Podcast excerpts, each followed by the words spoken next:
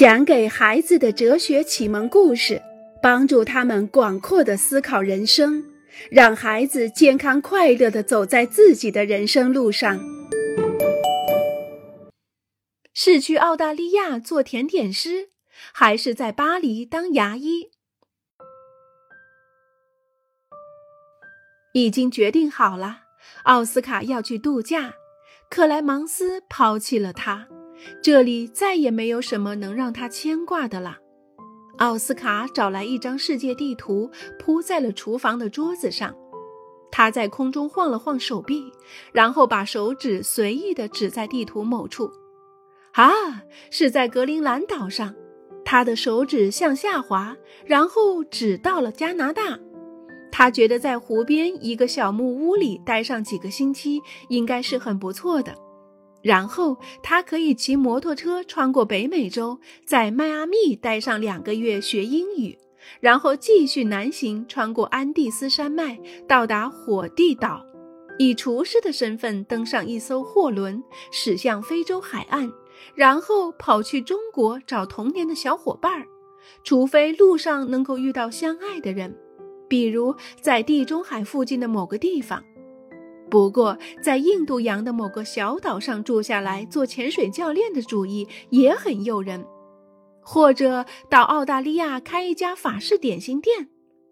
奥斯卡躺在他的沙发上，他也可以回巴黎完成学业，然后在那里做一名牙科医生，或者就待在这儿，竭尽全力重新征服克莱芒斯的心。我们从来都不会被封闭在此时此地此刻，我们的世界要巨大的多，广阔的多。这一切都归功于我们的思维，思维可以展现出所有的可能性，并且探索这种可能性。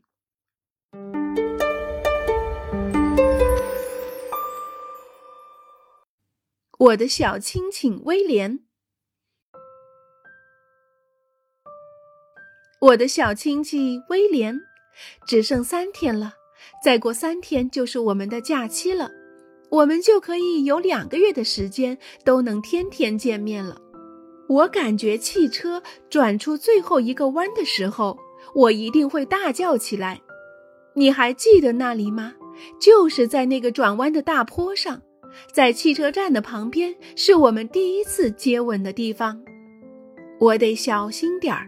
现在我的父母还什么都不知道，我什么都不想告诉他们，无论什么事情，你同意吗？我希望你不要嘲笑我。昨天我遇到了一件十分奇怪的事情，我读了一首维克多·雨果的诗，读完第一段的时候，我竟然哭了。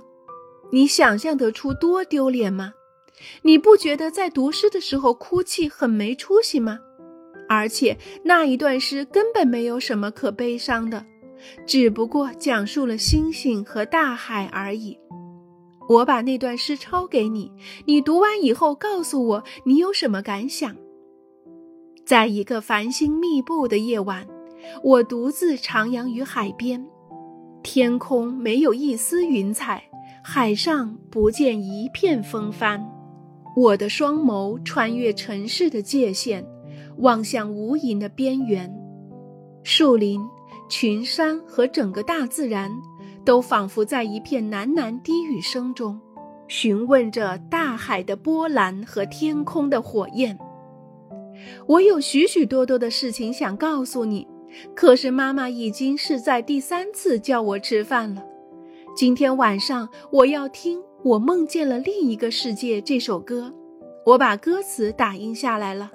下次我要在树林边的山坡上唱给你听。星期六见，我的小亲亲威廉。露西。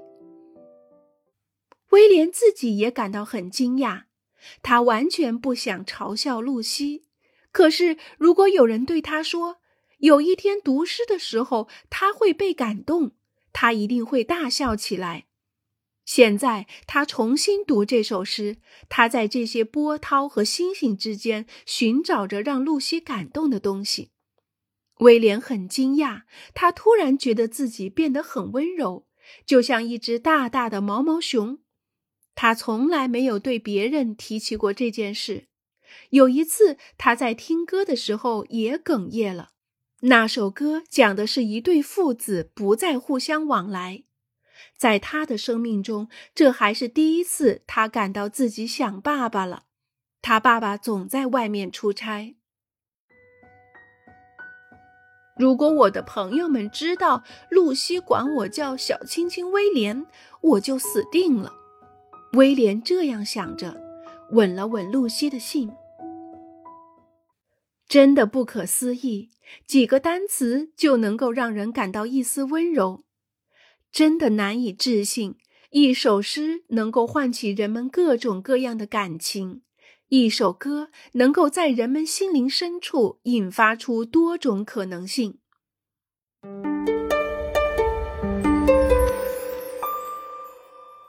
可能与不可能的大杂烩。要求很简单，将下面的这些句子不可能的用红笔圈上，可能的用绿笔圈上。又高又胖，又高又矮，什么都不吃活三天，什么都不吃活六十天。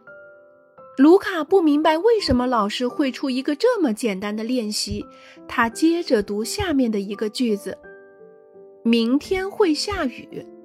现在正是酷暑的天气，大家都听到天气预报了，没有雨，依然没雨，所以明天下雨是不可能的。卢卡对自己说：“但也有可能明天下雨，也许应该一半圈上红色，另一半圈上绿色。”不行，卢卡自言自语道：“没有不可能的可能。”他最后还是把这句话全部圈成了绿色。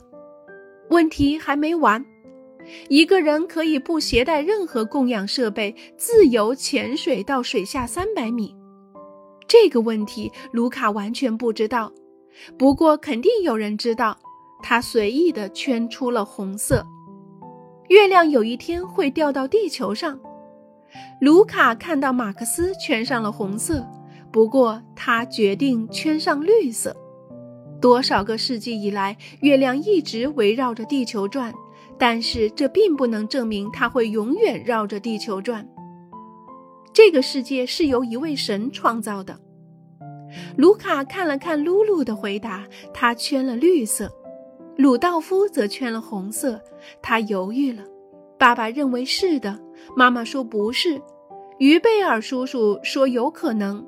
奶奶则说：“我们永远都无法知道。”卢卡一边思考，一边看着最后一句话：“长大以后，我将成为共和国的总统。”他马上圈上了绿色，因为这是他的梦想。刚开始的时候，我们像卢卡一样，觉得区别可能的事情和不可能的事情是很简单的。不可能同时又高又矮，不可能六十天不吃饭。但是，当我们继续这个练习的时候，就会发现，不是所有的事情都是那么一清二楚了。有些可能的事情是完全可能的，有些不可能的事情也许是可能的，有些可能的事情我们并不知道，有些可能的事情也许根本不可能，还有同时既可能又不可能的事情。亲爱的小家伙们，讲到这里，你们听懂了吗？让我们一起期待可能的事情发生吧。今天的内容就到这儿了，我们下一回再会。